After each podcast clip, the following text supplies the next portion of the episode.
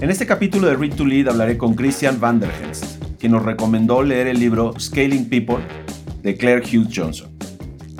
Christian no necesita mucha presentación, es un rockstar, pero para los que no sepan, es co-founder de Platzi, la plataforma educativa en línea más grande de América Latina. En el libro Scaling People, la autora nos habla de su experiencia en Google, desde que entró en 2004 al Departamento de Recursos Humanos, cuando la empresa tenía apenas 2.000 empleados, hasta su salida 11 años después, cuando tenían más de 50 mil. Tuvo muchas funciones operativas dentro de Google, incluyendo el haber encabezado las operaciones de Gmail, de YouTube e incluso en algún punto colaborando con las operaciones de los self-driving cars de Google. Tras esos años en Google, pasó a Stripe, donde se convirtió en CEO de la empresa, implementando procesos para la gestión de equipos de rápido crecimiento y ayudando a convertir a Stripe en la fintech más grande en la actualidad. En su libro, ella revela estrategias innovadoras y lecciones valiosas para escalar equipos con éxito. Un delicado equilibrio entre crear una cultura laboral y un crecimiento exponencial, superar desafíos comunes y aplicar un enfoque centrado en las personas. Con insights prácticos y ejemplos reales, Scaling People se convierte en tu aliado imprescindible en el emocionante viaje de hacer crecer una startup. Cristian nos contará por qué este libro ha sido importante en su desarrollo como founder y cuáles son aquellos momentos en los que estos insights han sido vitales en el crecimiento de Platzi. Como siempre, no dejen de leer el libro. Bueno, pues aquí estamos otra vez en un capítulo más de Read to Lead eh, tenemos una vez más un extraordinario invitado. Em, es un invitado que no necesita demasiada presentación ni nada por el estilo. Es todo un rockstar, el querido Christian. Christian Van es eh, co-founder de Platzi, una empresa que me encanta, que conozco desde hace tiempo. Eh, para full disclosure, Ignea no es inversionista en, en Platzi. Tristemente se nos fue la oportunidad. I know. sí, la parte de es carísimo es la que empezó a complicar que entráramos. Pero bueno, se construyó una amistad muy linda con Cristian y con Freddy y, eso es, va a durar mucho más seguramente que nuestra inversión, este, con lo cual estoy muy agradecido con, la posibilidad de siempre estar cerca de ellos. Em, Cristian tiene un perfil interesantísimo que ya él nos contará, pero siempre me preparo un poquito eh, viendo el, perfil de LinkedIn. Y lo primero que dice, más allá de si es co-founder de Platzi, es que es teacher and student at Platzi, lo cual me encanta porque habla mucho de la naturaleza de cómo construye su relación con sus con, la gente que utiliza la plataforma para aprender. Me parece espectacular. Y luego además... ¿Te puedo contar, algo, algo más importante de eso que, te va a estallar un poquito la cabeza? Sí, soy profesor y estudiante antes que esto, pero también me carga mucho el spam de LinkedIn. Entonces, cuando pones que eres normalito, nadie te manda nada de spam. En cambio, pones que eres founder o algún puesto ejecutivo y no paran. ¿Sabes cuántos mensajes recibía yo de spam de LinkedIn antes? 10 a 20 diarios. ¿Sabes cuánto recibo hoy? Increíble. Cero. Fíjate. Sigue diciendo en mitad que soy el co-founder de Platzi. Sí. Pero ante todos es como de, este man me importa, no lo spameamos. Fíjate, no había pensado que había una explicación práctica para esto, pero para mí habla mucho de cómo son ustedes. O sea, habla mucho de la filosofía que siguen alrededor del aprendizaje y de la enseñanza. Y bueno, bien rápido, pues tú has estado siempre alrededor de la comunicación, tanto, tanto en temas como de, en épocas muy tempranas de desarrollo de portales de comunicación y todo esto, enseñando mucho del tema del Internet en sus momentos como muy eh, iniciales. Y por el otro lado, dejando algo muy lindo en la comunidad, que es, yo te he visto ser un ángel inversionista activo, lo cual eh, admiro mucho, porque, porque creo que lo haces de manera muy enfocada en términos de seguir construyendo comunidad y creo que eso tiene un chorro de valor. Em, entonces, eh, te aprecio mucho, mi querido Cristian, y te aprecio mucho que me regalaras un ratito. Sé que andas bien complicado y con idas y venidas y todo esto, pero siempre estás disponible para tener una conversación y para, para ayudar a crecer mucho más el ecosistema. Entonces, pues bienvenido a Read to Lead. Y, muchas gracias, muchas gracias, gracias por tenerme. No, feliz. Y ahora abro la puerta para que, además de presentarte, nos cuentes por qué estamos leyendo Scaling People and Company Building, eh, Tactics for Management and Company Building, de, de Claire Hughes Johnson, hasta hace poco la CEO de, Stripe? Creo que son, son tres razones. Eh, primero, independientemente de... Soy un gran fan de Stripe. Ha sido una de las empresas que más me ha enseñado. He tenido la suerte de conocer a muchos de sus directivos, a sus founders, a convivir con ellos. Llevamos a Patrick Collison a México en su primer viaje a México hace algunos años. Y este es un libro de Stripe eh, Press, que es además una editorial dentro de la empresa la uso mucho de ejemplo dentro de Platzi. Nosotros no precisamente hacemos libros, pero es como de, pensemos en cómo sería un editorial, cómo sería un editor. Lo hacemos mucho cuando hacemos contenido, cursos, nuestros lives. Entonces, me gusta mucho que este es uno de sus canales de content marketing. Segundo, Claire, eh, he tenido la oportunidad también de conocerla y es una increíble COO. Como co-founder de Platzi, eh, tengo el rol de COO y la realidad es que hago más que ser COO en Platzi cuando piensas, sí, soy, hago operaciones, pero me toca hacer mil cosas más.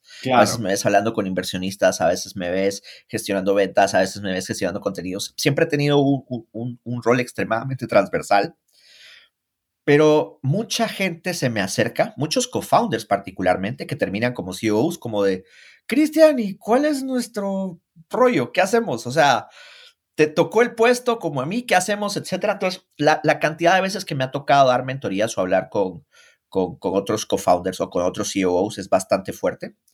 Y la realidad es que hay mucha literatura de CEO within, cómo ser un mejor líder, cómo ser ta, ta, ta. Pero difícil pensar en cuál es el libro que tienen que leer los CEOs. That, that, that was never a thing. Entonces. Not so sexy, ¿no? Claire hace este libro lo leo, lo leí hace como un año. Hoy, hoy vamos a reír algunas de las historias que tengo por ahí. Se lo comparto a personas del equipo. Fue muy también interesante ver los límites del libro. Fue como de eh, su libro escribe cómo manejar ciertas situaciones de la empresa. Se lo paso al equipo y me dice, Oye, dice que cuando pase algo, pues que hables con recursos humanos. ¿Y qué pasa cuando somos recursos humanos?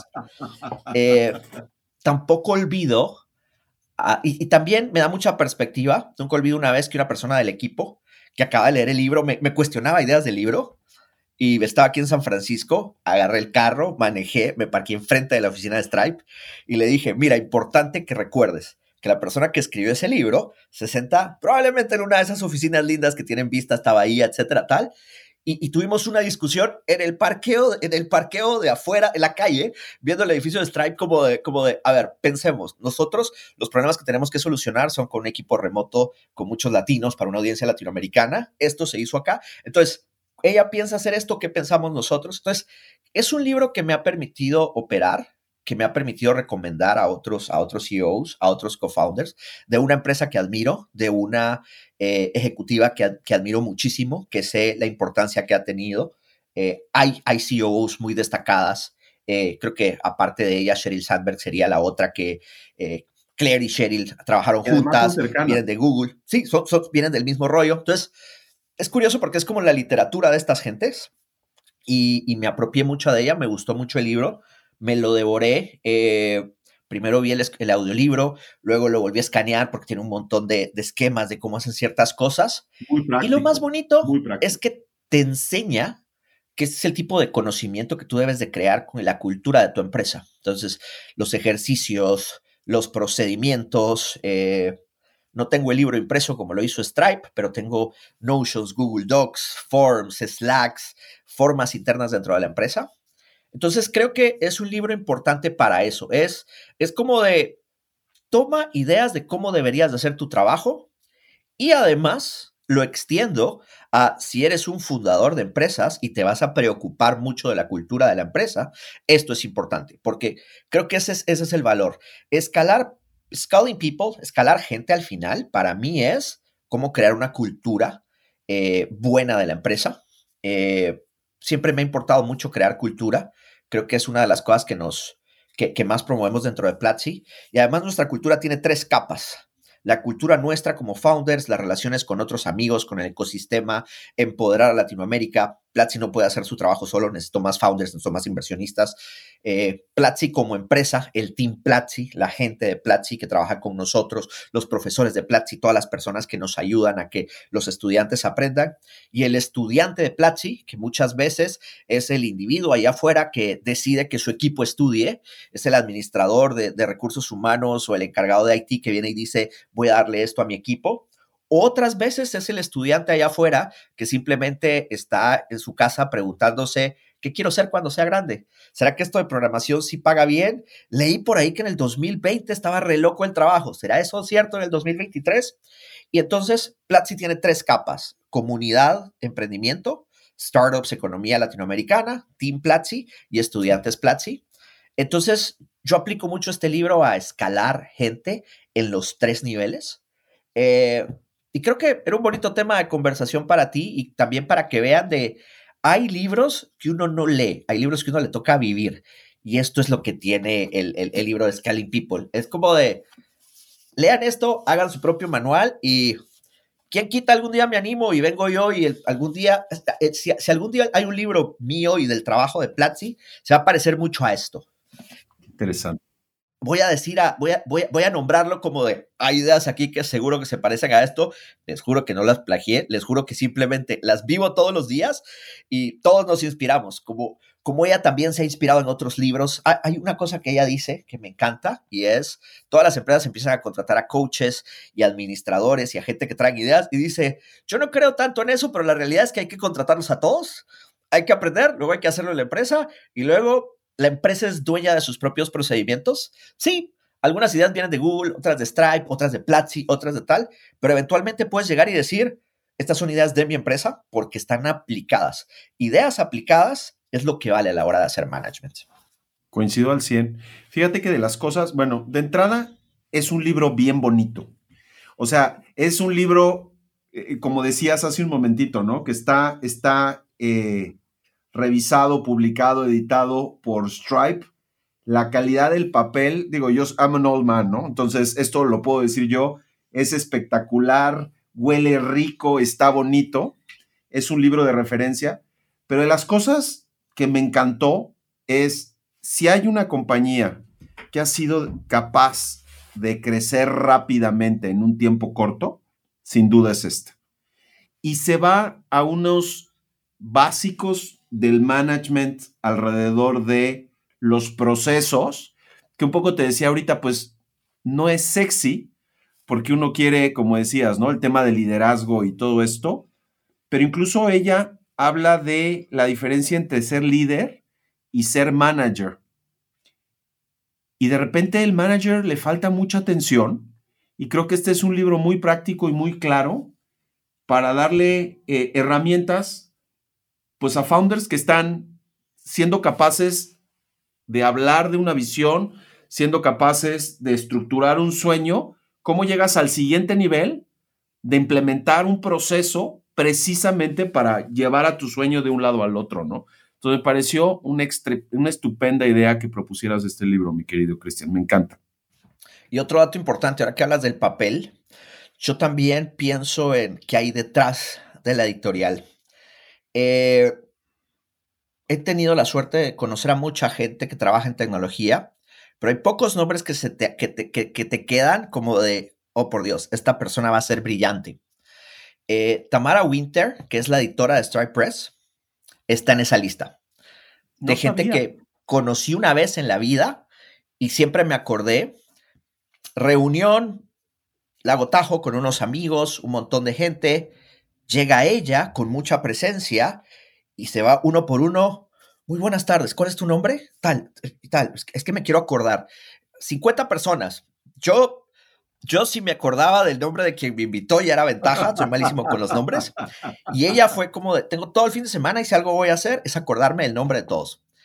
Eh, y, y, luego, y luego conviví con ella, la conocí, etcétera, tal. Y quedó como una anécdota de qué personaje tan simpático. Años después me entero que está de editora de Strike Press. Años después la felicitan por su trabajo. ¿En aquel entonces qué hacía? En aquel entonces estaba trabajando en una empresa, no me acuerdo realmente del puesto. Algo interesante, algo también interesante es que en ese evento particularmente no estábamos hablando tanto de trabajo, estábamos hablando más de ideas, lo que nos apasionaba, etcétera. Es algo muy Silicon Valley, es como de can we not be your work? Entonces es muy curioso porque nunca es eso, es como de qué persona tan maravillosa, qué interesante, y luego de repente la veo conectada ahí y fue. Entonces, también esta editorial tiene a gente muy brillante, inolvidable, y sí, son detalles como el papel, etcétera. Para un libro es el papel, para un podcast es que cuiden el audio, es que cuiden la edición, los cortes, el, storytelling. Eh, siempre hay un detalle que a veces olvidamos, pero cuando lo cuidas, y, mira que a mí me pasa, con los cursos de Platzi siempre les digo, hay que cuidar estas tres cosas, y el equipo lo sabe. pero de repente viene Apple y nos lanza 25 mil nuevas tecnologías y es como de, ¿cómo hacemos que tenga estos detallitos, que tenga buen papel cuando necesitamos actualizar esto y se arruina y se desactualiza a los tres meses? Entonces, eso es, es, es difícil. Un beneficio que tiene, que tiene Stripe es, pueden hacer una cosa bien hecha y les queda para, para que perdure eh, así que nada, y acabo justo de entrar al sitio de Stripe. Eh, se parece a tu, a tu hilera de libros. Básicamente puedes ir navegando con los títulos tal cual. Está buenísimo, ¿eh? Así que... Qué bueno, pues, para, que, para que todos los que estén aquí además tengan ese recurso. La verdad es que hacen falta este, más recursos para hacer bien las cosas. Entonces, el que ya esté prefiltrado por ti, sin duda que es algo muy bueno. Em, oye, yo quería arrancar un poco la conversación hablaste algo bien interesante alrededor de la cultura. Em, y el libro habla mucho de la cultura al principio y luego como que se está yendo como de lo general a lo específico en ciertos procesos y todo esto. Cuéntame, ¿cómo ustedes, Platzi arrancó de cero? O sea, no es como que hayas llegado tú y has tenido que trabajar con un animalito. En el caso de, de, Claire, ella llega a los pocos años de que arranca, arranca Stripe, pero Stripe ya existía y tuvo que lidiar con co-founders y de alguna forma ayudarlos Yo también a lidio con co-founders, ¿eh? no tengas, no, no, creas que no me toca, ¿eh? No, pero, pero ¿cómo, ¿cómo manejas esa dualidad? Porque tú vienes desde la Inception y tienes el rol de la operación, entonces ir como bajando esto, esto que está ahí arriba a procesos específicos, toda esta historia de que los startups se mueven rápido, hacen las cosas you break it and then you move and you try y así te vas. Pues el libro habla de cosas muy particulares donde hay procesos muy específicos. ¿Cómo le haces? ¿Cómo, cómo le hacen ustedes en esto? Dos cosas. Primero, yo agradezco la altísima ingenuidad que nosotros teníamos. Eh, porque la ingenuidad nos hizo hacer cosas que si hubiéramos sabido no las hubiéramos hecho y nos hubiéramos puesto más peros. Hoy, a veces hoy me cuesta innovar porque es como de, vamos a hacer tal cosa. Uy, yo sé hacer eso y es bien difícil y ta, ta, ta, y no lo hago. En cambio, el Cristian de hace 12, 13 años era, probemos, hagámosle tal. Eh, Freddy, mi socio, eh, le costaba pensar que íbamos a registrar una sociedad. Es como de, ¿para qué? ¿Me quieres cagar? ¿Qué ondas? Etcétera. Era como de, te, lo juro, y estoy seguro que ese era un poquito como su, su feeling detrás. Mientras que hoy el emprendedor latinoamericano empieza de, uy, se crea una empresa, hace esto, ta, ta, ta. Hoy está mucho más. Pero entonces a nosotros nos tocaba.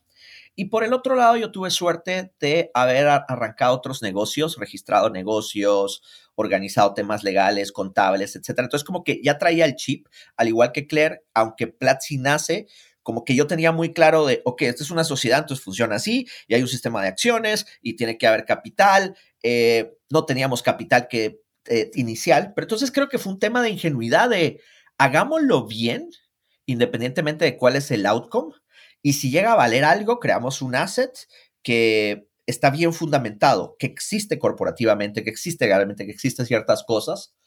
Y la realidad es, siempre le puedes preguntar a Internet. La otra gran ventaja es que el mundo corporativo de Estados Unidos siempre está bien documentado. Quieres registrar una empresa en cualquier estado, hay un website que te dice cómo hacerlo y 25 proveedores que te cobran plata por hacerlo, pero siempre hay la versión hágalo usted mismo, do it yourself. Creo que eso tiene mucho de Estados Unidos. ¿Quieres que te construyan una casa? Hay formas de hacerlos. ¿Quieres construirla tú mismo? Vas al Home Depot y las instrucciones vienen en español. O sea, es, todo el mundo la puede hacer acá, Y eso creo que esa, curiosidad siempre la tuve. Entonces, en mi caso, creo esa cultura teniendo la curiosidad y siempre pensando quién lo hizo, a quién admiro que lo ha hecho, lo llamo, le marco, averiguo si ya lo escribió, averiguo si lo ha contado. Eh, no se habla de la cantidad de podcasts, de libros y de blog posts que leemos de la gente que admiramos.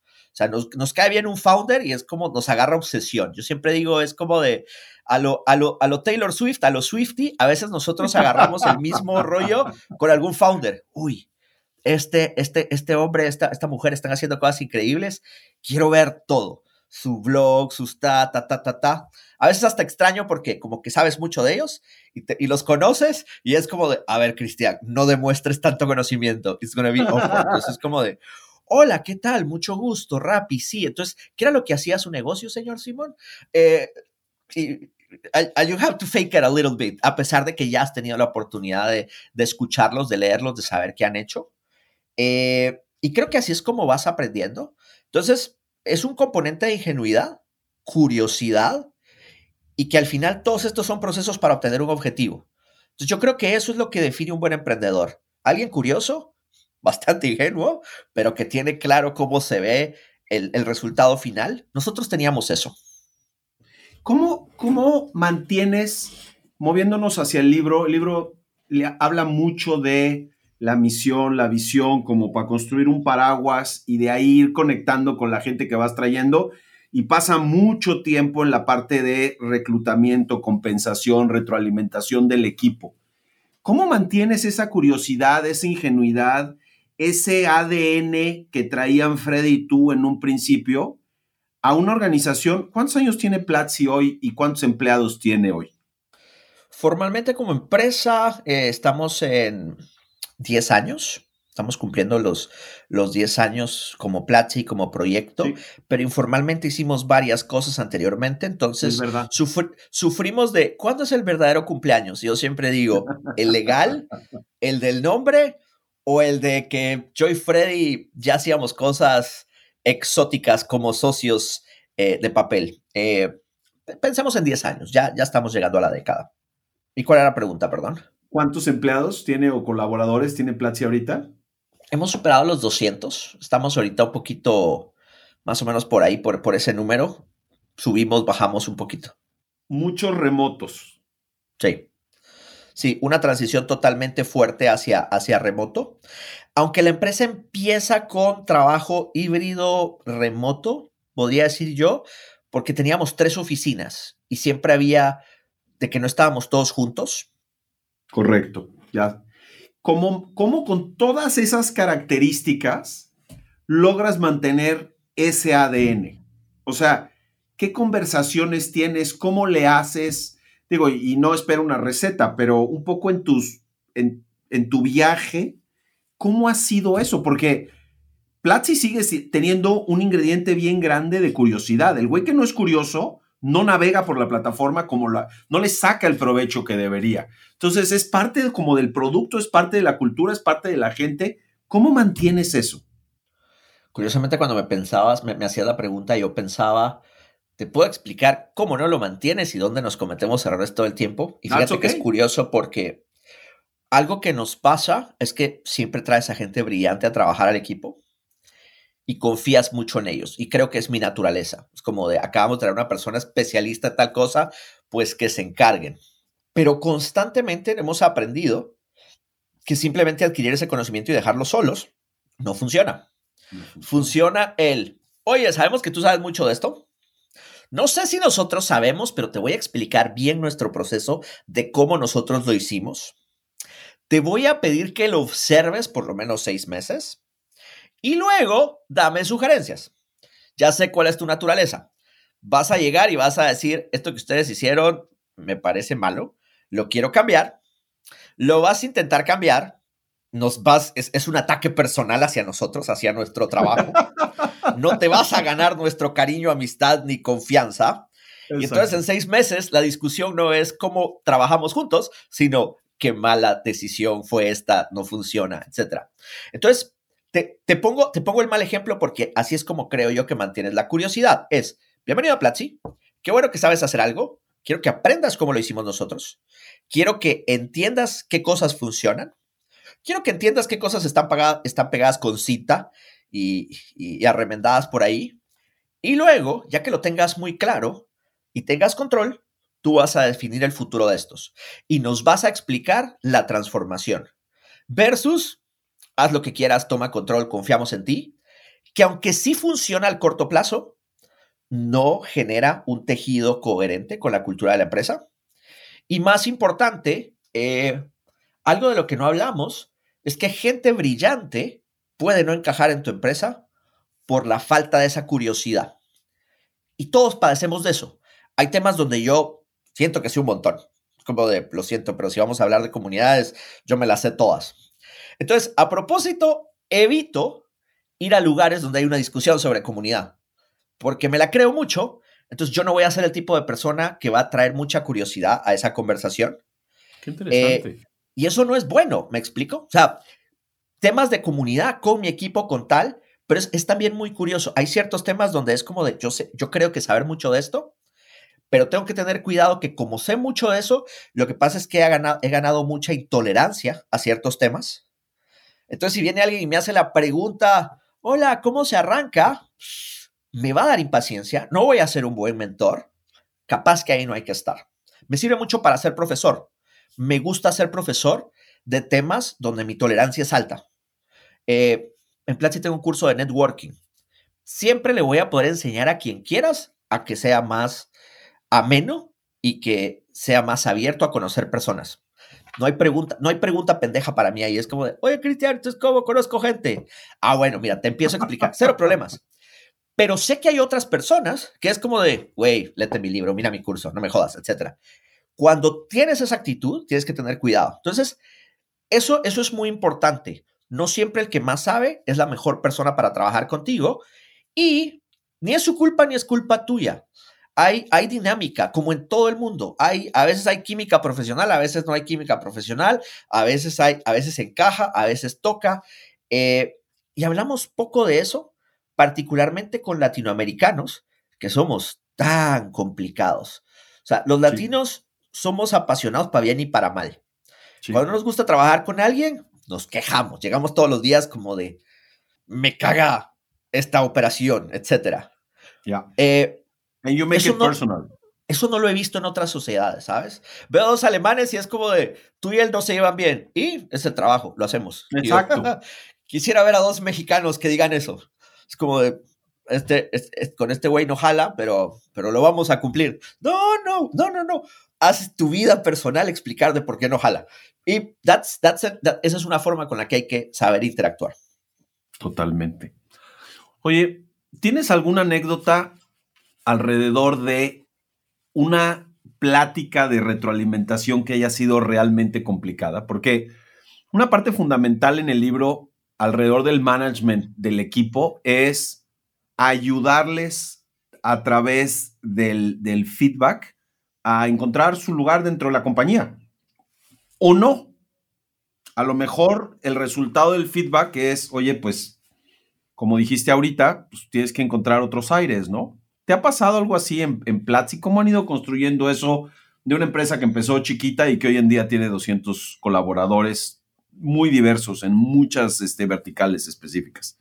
Nos ha pasado definitivamente, eh, pero también creo que la, el tiempo te da esa madurez, esa inteligencia emocional para poder lidiarlo. Estoy seguro que la primera vez hace 8 o 9 años, cuando alguien realmente no encajaba en la empresa, pero nuestra, nuestra resolución era, no, había leído el libro de Claire, no, no tenía estas ideas tan claras. Entonces era como de, no era como de, there's no match, pero necesitamos que haga esto. So, finjamos, convenzamos, tiremos otra vez la misión, recordemos tal. Hoy creo que cambia mucho, hoy, hoy somos mucho más sinceros. Oye, estamos teniendo estos problemas, ¿qué te parece si intentamos esto? Si no, te vamos a ayudar. Eh, han habido varias salidas del equipo donde hemos dado esa mía extra de, ayudar. A veces se puede, a veces... Eh, algo curioso también es que en la misma sociedad latina no, no te creen. Eso de acá estoy para lo que necesites, suena bonito, suena bonito.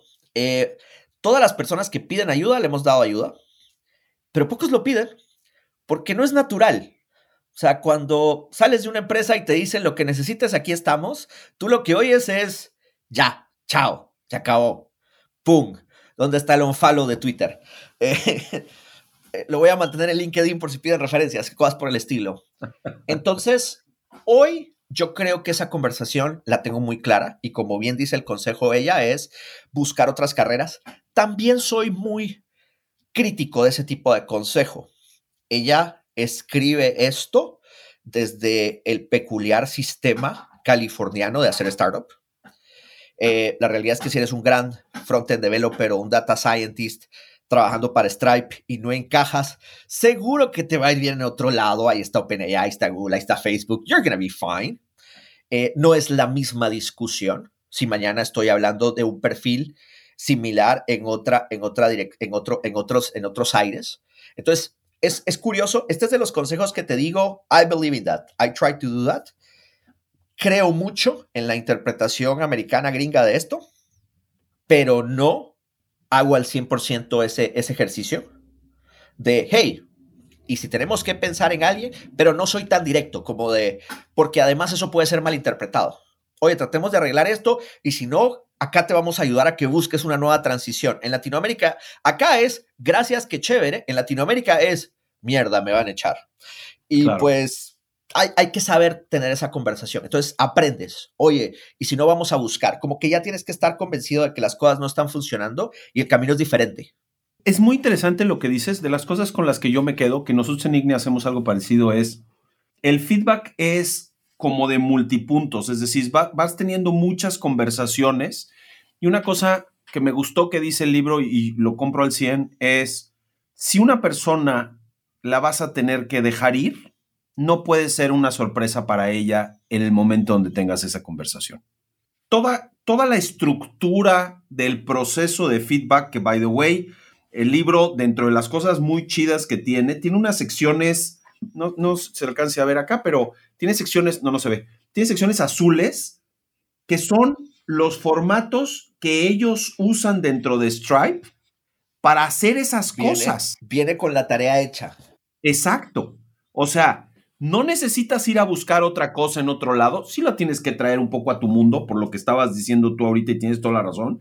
Idiosincráticamente hay cosas diferentes, pero esto funciona muy bien para sentarte, copiarlo y decir, oye, lo voy a hacer de esta forma, este, las métricas bajo las cuales voy a medir a la gente va a ser así, la periodicidad bajo la cual les voy a dar retroalimentación va de esta forma, y by the way, la estructura de la conversación ya está definida, porque esa es otra cosa. Tú y yo, latinoamericanos, vamos a dar feedback y nos vamos a sentar y nos vamos a reír un poco y cómo está la familia y todo este rollo. And you're gonna miss the whole point, cow. Y esta chava es súper sajona en términos de decir, oye, así abres, estos son los puntos y así lo construyes, ¿no? ¿Cómo ha sido la experiencia en, en Platzi alrededor de eso? Porque me imagino que ha de haber sido la implementación, si es que, no sé si nos quieres contar un poco de cómo hacen el tema de retroalimentación, pero si hay un proceso formal, debe haber sido todo un proceso evolutivo, ¿no? No creo que hayan arrancado con la solución desde el día uno. Es un proceso evolutivo y creo que algo que, que, trajo Claire a este equipo es que ella vio muchos de estos procesos y les puso un poquito más de procedimiento. Sí. Y los procedimientos que ella puso aplican mucho al mercado gringo uno de mis, de mis dilemas personales más interesantes es que vivo la vida en Spanglish. Eh, en casa hablo inglés, con la mitad de los amigos hablo inglés, con un montón de amigos profesionales hablo inglés, con el equipo hablo algo de inglés, mucho español, con los estudiantes hablo en español. Y te, te, digo lo del Spanglish porque eso me pasa también a nivel de estos libros y muchas escuelas de management y algo que me pasa en Platzi. Y el ejemplo más claro es que si tú estás en una oficina de Silicon Valley, llegas y le dices, ¿Do you have five minutes a alguien? Esta persona puede tenerse en ese momento y decirte, Sure, what do you need? Y tienes, ni siquiera tienes cinco minutos, tienes cuatro minutos reloj para resolver algo, ¿vale? Claro. Nunca, nunca olvido una vez que, le hablé a, a, a Patrick Collison y de hecho le dije, I need 10 minutes of your time. Y recuerdo cuando lo llamé, le dije, este es el problema que estoy resolviendo, esto es lo que estoy haciendo, ta, ta, ta. Y luego me dio una solución y le dije, ok, perfect, that was six minutes, thank you for that. Y en ese momento él me dice, oh, great, and how's the family? Me explico, es como de, es como, The tenías, way around. tenías 10 minutos, usaste 6, you know what, ya están agendados y me caes bien, qué ondas, etcétera. Y, y por el contrario, estoy en una oficina en Ciudad de México hoy con mi equipo y voy caminando y llega alguien y le dice, Cristian, ¿tienes cinco minutos? Y te juro que yo voy a voltear y voy a decir, sí, ¿qué necesita? Y la siguiente pregunta es, ¿cómo va la familia?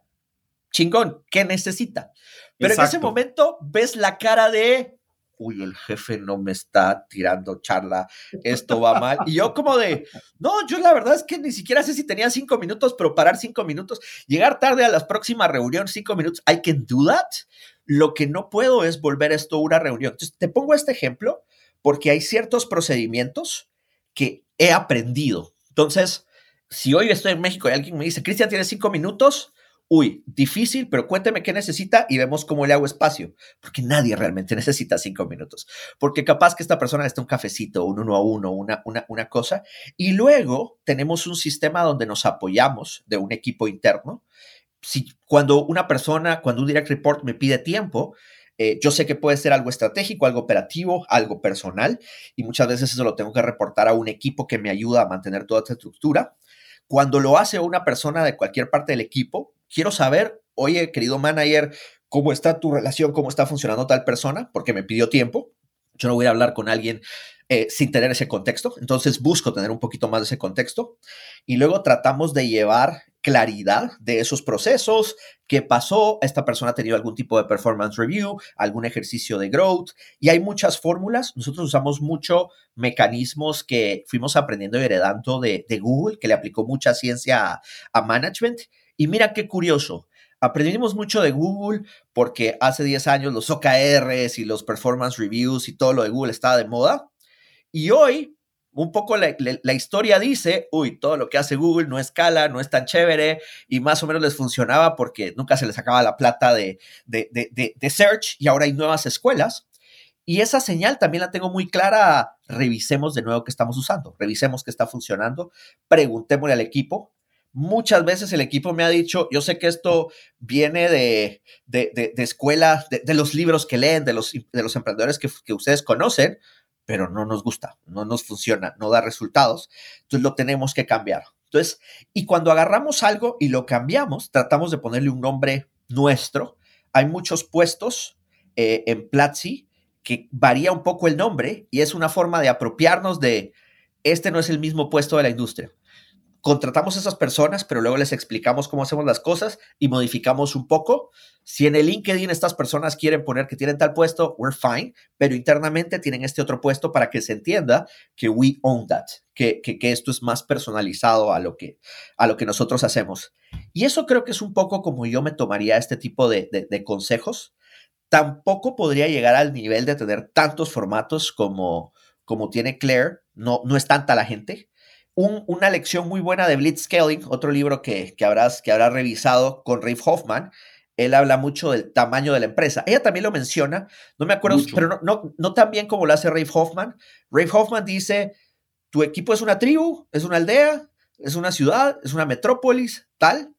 Y la realidad es que en eso hay que manejarse mucho. Y yo siempre digo, no es lo mismo un millón de personas en Houston a un millón de personas en Ciudad de México o en Guadalajara. Entonces, algo importante es que ni siquiera esos conceptos son una tribu, una tribu a origen en la mitad de Kansas, no es lo mismo que una tribu en Chiapas.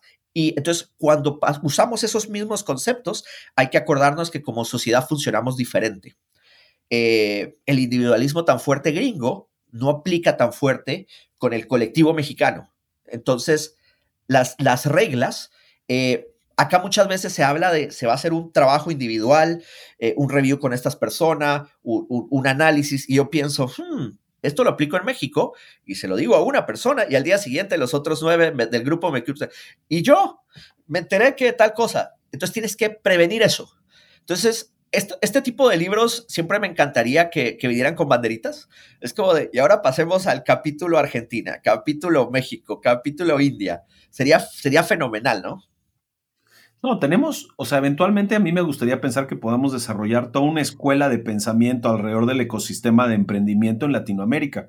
Hoy usamos lo que hay y, tocas un tema súper interesante. El primer concepto que usa el libro para el manager es self-awareness.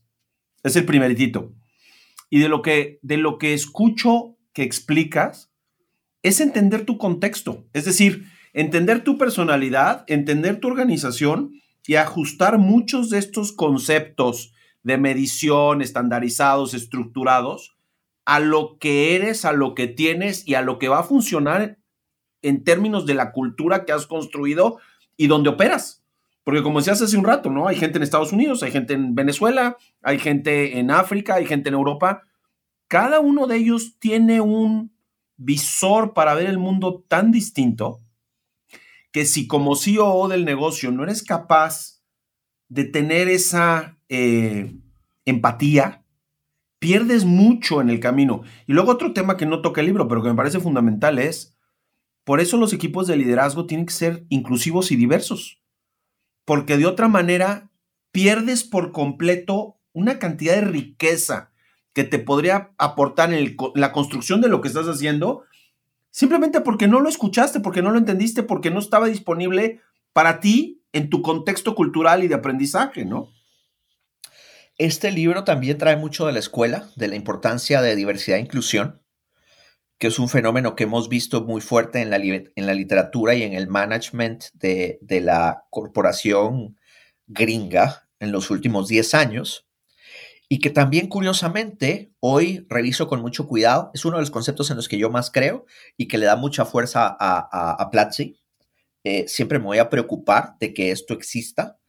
Creo que el mismo Platzi en sí mismo trae a muchos estudiantes y a muchos profesionales que son una minoría en la industria, pero también tengo un gran self-awareness que el mundo está cambiando, que la globalización está estallando, que el nacionalismo es el, es el populismo que hoy utilizan muchos políticos para que funcione.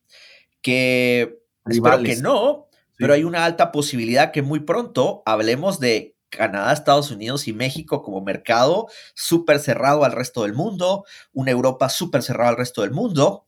Latinoamérica, he visto los cuatro o cinco escenarios que hay y los analizo porque va a tocar entender eso y como negocio probablemente nos va a tocar luchar un poco con respecto a ello.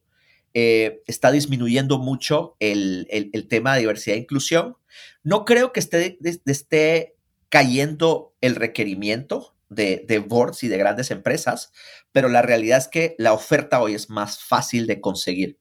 Si tu empresa necesitaba muchísimos empleados internacionales que trabajaran de, o, de ciertos perfiles, hoy es muy fácil que simplemente puedas decir, eh, quiénes salieron de Google que tienen estas características, quiénes salieron de estos, de todos estos layoffs. Entonces, la realidad es que también eso se perdió. Eh, no sé si estás al tanto de lo que pasó con el affirmative action en Estados Unidos, que me parece que es algo muy, muy, muy, muy potente. La realidad es que las universidades en Estados Unidos ayudaban a latinos, a nativos americanos y a afroamericanos a entrar a puestos universitarios. Y la realidad es que eso no les gustó a, la mayoría de los gringos y lo votaron, lo eliminaron. Era de las pocas cosas que yo decía como de, pues justo no es, pero me conviene y nos conviene y aprovechémoslo y se acabó. Entonces, eso hace, eso nos pone en cierta desventaja, porque la realidad es, hay sociedades donde la gente estudia más, donde la gente se prepara más. Eh, hay sociedades donde títulos académicos, horas de estudio, etcétera, simplemente le meten más horas que nosotros eh, siempre hago el chiste que la mamá, el Tiger Mom asiático, es como de, espero que mínimo te gradúes con honores de un par de títulos. Eh, la madre latina es, espero que seas un, un niño o una niña del bien. Y con eso ya me doy por, por, por, por... Y eso nos va a poner en desventaja en un mercado más, más, más competitivo. Y sin esas cuotas de diversidad e inclusión, eh, va a costar los buenos managers saben la importancia de esto, lo han vivido, pero también va a haber una, una, relevancia. Entonces, es curioso cuando ves ese tipo de cosas. Acá creo que el libro se escribe en una época donde esto era importante, pero los recursos eran limitados. y ahora creo que es menos importante con recursos ilimitados.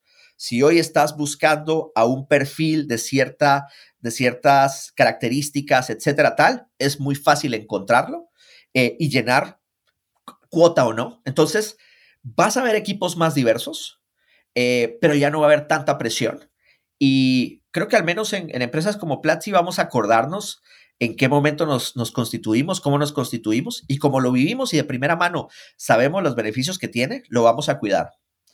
Eh, y, eso, eso también va a ser interesante. Entonces, es, es curioso porque este libro no es viejo, pero ya hoy empiezo a verlo como de, ya te estás quedando desactualizado en el capítulo post-COVID, temporada Trump 2024, which let's hope it doesn't happen. Fíjate que e, eso, que dices también me parece muy interesante porque este libro habla mucho de la estrategia de las empresas y de la asignación de recursos en fusión a la estrategia. Y, muchos de los founders con los que yo hablo, hablamos de hacer un presupuesto de un año y asignación de recursos y, y se les bota la tapa de los sesos y es, this guy is so old, este, this is not something we do, ¿no? Y, y en un contexto de un mundo que se está moviendo a la velocidad de lo que mencionas, y estoy 100% de acuerdo contigo en que todo se está moviendo, todo se está moviendo, ella dice que esa planeación se vuelve importante y que es un momento, puede ser que no le atines, pero que es un momento donde regresas a ver hacia adentro y regresas a ver los recursos que tienes y cómo construyes una compañía hacia afuera. Me encantaría escucharte cómo lo viven ustedes, porque, porque obviamente estás en el contexto latinoamericano que se está moviendo, bueno, mundial que se está moviendo, en, una, en un negocio de alto crecimiento, de mucha tecnología. ¿Cómo te suena esto? Yo fui ese joven al que le decían está el presupuesto y yo decía, ay no, qué difícil, ¿para qué se necesita? ¿A dónde van? ¡Qué hueva! Tengo que, tengo que ir a hacer código, tengo que ir a mover estudiantes, tengo que ir a hacer esto.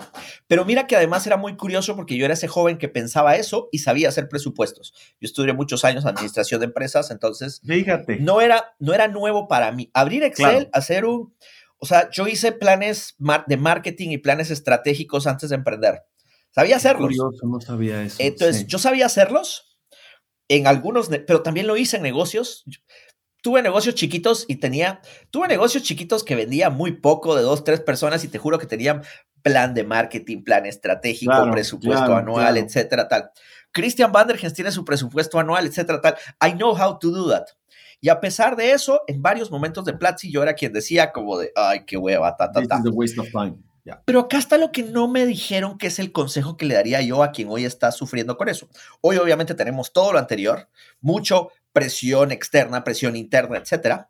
La realidad es, cuando alguien te pide un presupuesto, no está auditándote ni está buscando eh, si hay compromisos, o sea, sí, sí se hacen compromisos. La realidad es que una vez que hay un presupuesto y algún tipo de planeación, vamos a tratar de atinarle para allá. Y si no le atinas, va a haber una conversación tal.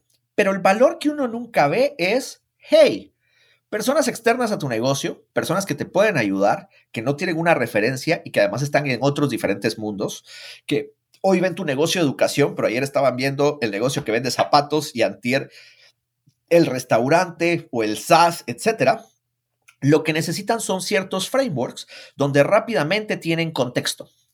Y pasa que muchos emprendedores quieren dar ese contexto simplemente de forma oral. Como te cuento, ¿qué necesitas saber? Yo te, yo te, yo te digo cosas y lo que no sé me lo invento, etc. Mientras que el Excel o la planeación es un recurso en el cual se puede tener una discusión mucho más interesante y dar más contexto a ideas. Entonces, al final, yo creo que la conversación de si deberíamos o no deberíamos hacerlo es ingrata y el verdadero mensaje que le deberíamos dar a esos jóvenes, a esos founders jóvenes es, oye, ¿no quisieras tener más herramientas para triunfar? Esto es algo. Y ojo, sabemos que hacer esto te va a quitar de otras funciones. Entonces, lo más importante es trae a gente que funcione. Lo que yo aprendí es que Cristian sabía hacer esto, pero Cristian en, en, ese momento no tenía eso como prioridad porque había otra prioridad más importante para sobrevivir. Y muchas veces cuando dices, qué hueva, qué viejo, tal, lo que realmente debes de estar diciendo es, oye, ¿sabes qué? no tenemos recursos. Oye, podemos conseguir a alguien que nos ayude, podemos traer a alguien que le demos suficiente confianza, que se va a involucrar, podemos traer a alguien curioso, que prospecte, que genere. Leer con Stripe me demuestra cómo una persona curiosa con método, con muy buenos skills de Excel, de storytelling, etcétera, llega y le dan la puerta y le dicen, ¿sabes qué? Observa, apunta, toma notas, desarrolla guías y el 80% de las veces vamos a estar en desacuerdo de lo que tú haces, pero mientras lo haces, por lo menos hay más valor y más frameworks de cómo crecer el negocio. Eh, entonces, he visto las dos versiones y es una versión donde más gente puede opinar y más te puede ayudar, es mejor, pero normalmente eso lo vas a aprender solo con los años. Y otra cosa que te habrá pasado a ti, Fabriz, es que la gente no nos cree por las canas, eh, nos cree cuando aprende lo contrario y luego se acuerda como de, uy, tenían razón. No le voy a decir que tenían razón porque pues, pero, pero la próxima vez que me dé un consejo le voy a poner el doble de atención. Y eso ya es, ya es ganancia.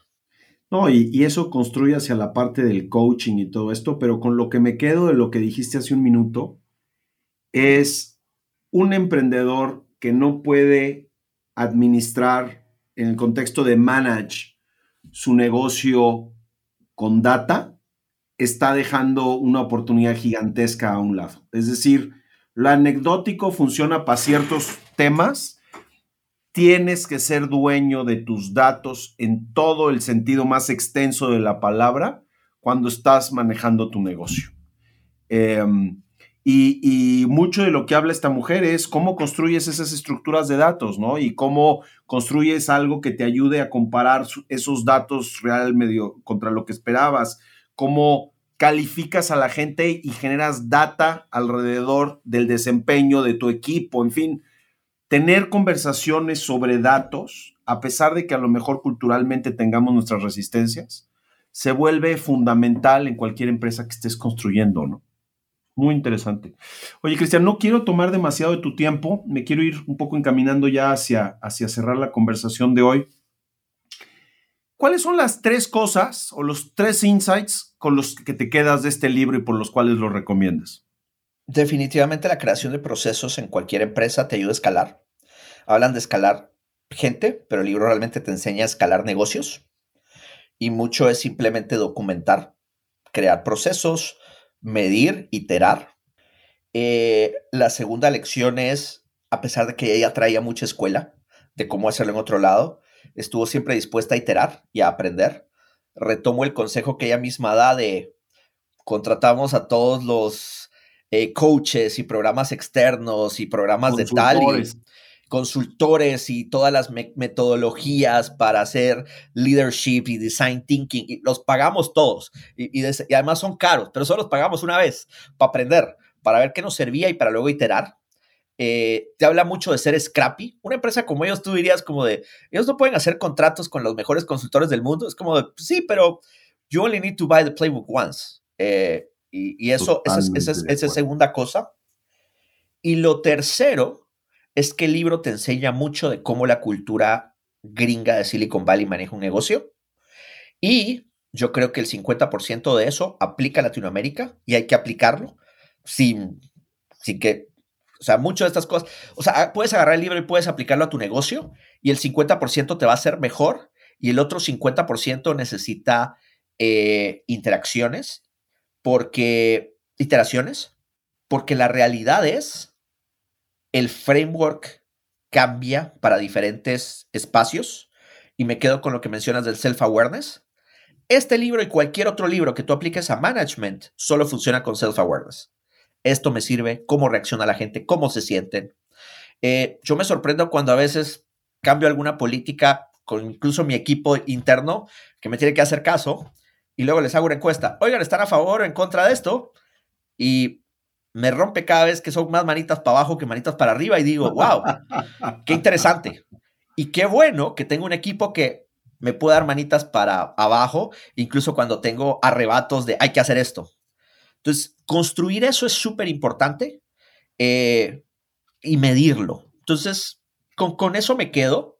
Si alguien basado en esto crea sus propios manuales y aprendemos a liberarlos, creo que algo muy poderoso va a pasar. No estoy, no, no creo que el libro de, de, de, de Platzi 100% esto sea la solución, pero yo creo que podemos juntar a cinco o seis eh, startups de Latinoamérica e ir creando cierta documentación. Eh, podría salir un proyecto muy interesante. Nadie tiene tiempo para liderar esto, tal, etcétera. Pero la realidad es que en los últimos años eh, fuimos bendecidos con billions of dollars en Latinoamérica y se creó el máximo experimento social de aprendizaje de tecnología que ha tenido la región en su, en su historia. Y hoy que aprendimos, nos toca documentar nuestra propia historia, porque, porque si no, cuando tengamos más plata o más proyectos, no nos vamos a acordar de todas las veces que nos tropezamos. Y me encantaría, ya empieza a pasar, pero me encantaría que de repente te toque una temporada de puros autores latinoamericanos y sus libros de management de startups. It's gonna happen. No estamos ahí todavía, pero, pero me encantaría que eso pasara pronto. Pues Cristian, la verdad es que como siempre es un placer verte, cabrón. La verdad es, es nos falta siempre tiempo, tanto en contextos sociales como en contextos ya más de trabajo. Es muy estimulante platicar contigo y estoy súper agradecido del tiempo que nos dedicaste. Y pues nada, güey, gracias. Gracias a esas palabras que no se dicen suficiente, pero, o, que luego no le damos tanta importancia, pero de verdad no sabes cómo te agradezco. Este, no, muchas gracias. Te quiero mucho, güey, y te aprecio mucho el tiempo. Yo aprecio, yo aprecio cuando tengo esa oportunidad de, de reconectar con buenos amigos que están haciendo un podcast que además funciona, es una buena idea, pero que más importante, parece una tertulia entre, entre colegas que te hubieras disfrutado, incluso si no tenías que comportarte y moderarte porque está siendo grabado. Así que ninguna necesidad de comportarnos. somos lo que somos, we're self-aware. Este... Oye, gracias por eso y, y, si y, si y si alguien de la audiencia los puedo ayudar, si hay por ahí eh, emprendedores, si hay por ahí CEOs, eh, CEOs que están en este momento buscando cómo crear temas de cultura, eh, avísenme. Eh, chateo un montón, no siempre puedo ofrecer tiempo para una llamada. Tienen que, tienen que tener un podcast popular como Fabriz para que eso pase. Pero, pero chateo y no tienes idea de la cantidad de veces que creo que nos hemos ayudado entre colegas en Latinoamérica con un chat de, oiga, esto hacer tal cosa, y pum, mandas un PDF de eso hicimos nosotros. Y a los tres meses te dicen, güey, gracias, te debo una cerveza. Y yo, no, pues la próxima, cuando tú puedas, haz lo mismo. Eso a veces es más valioso que, que, la llamada de la conversación. Así que gracias. Me pueden seguir principalmente en eh, Instagram y en LinkedIn. Esos son los dos lugares donde más publico. En, en Instagram me ubican como Sebandercito. Eh, casi no estoy usando X, casi no estoy usando threads. Últimamente estoy escribiendo menos. Y LinkedIn lo estoy intentando. Eh, estoy aprendiendo a hacer los, los famosos posts donde me hago una foto con alguien y luego menciono a todos los amigos en común que tenemos para que todos les dé FOMO y nos, y nos manden like y, cariño. Me gusta mucho LinkedIn y, voy a estar escribiendo más cosas por ahí. Así que en LinkedIn simplemente busquen Platzi, busquen al profesor, teacher, y ahí aparezco yo porque como hablamos al principio, no me van a encontrar como CEO. Me quité ese título hace un rato para ver qué pasaba. Al so far, mejores buenas noticias que otras. Pues Cristian, mil gracias. Te mando un abrazo bien fuerte y estamos en contacto. Gracias por todo. A ti, Fabriz, un abrazote.